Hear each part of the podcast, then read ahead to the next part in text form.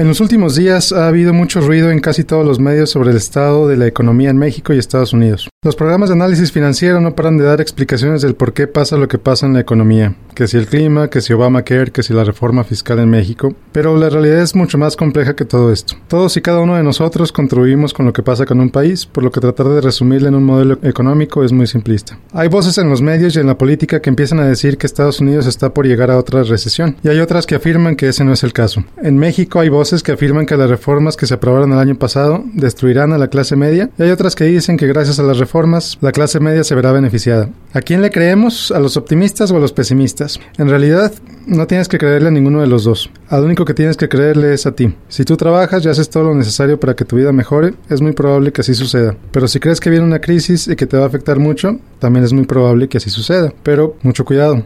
No estoy diciendo que veas el mundo de color rosa y que ignores lo que pasa a tu alrededor. Al contrario, lo que estoy diciendo es que veas lo que está pasando en tu entorno y hagas algo al respecto para seguir adelante. Por ejemplo, si ves que en tu trabajo están recortando personal, tienes dos opciones. La primera es vivir con el miedo de que te van a recortar a ti también, lo que probablemente haga que tu desempeño empeore, que por lo tanto te despiden. O, por otro lado, mejorar tu trabajo para reducir las posibilidades que te despidan o incluso tomar algún curso o mejorar tus habilidades para que si te despiden o no, tengas algo más que ofrecer. La diferencia está en la actitud y en enfocarse en lo que se puede cambiar, en lugar de preocuparse por lo que no. Un empresario puede culpar a la crisis porque su producto no se vende o puede hacer algo para que su producto sea más atractivo o motivar a sus vendedores para que vendan más. Entonces, enfócate en ti y en lo que está a tu alcance. Al final de cuentas, tu economía te impacta más que la de tu país. Esta y todas mis columnas las encuentras en www.miguel-mediogomez.net y en Twitter me encuentras como Miguel G. García. Soy Miguel Gómez, consejero financiero, Noticias MBS.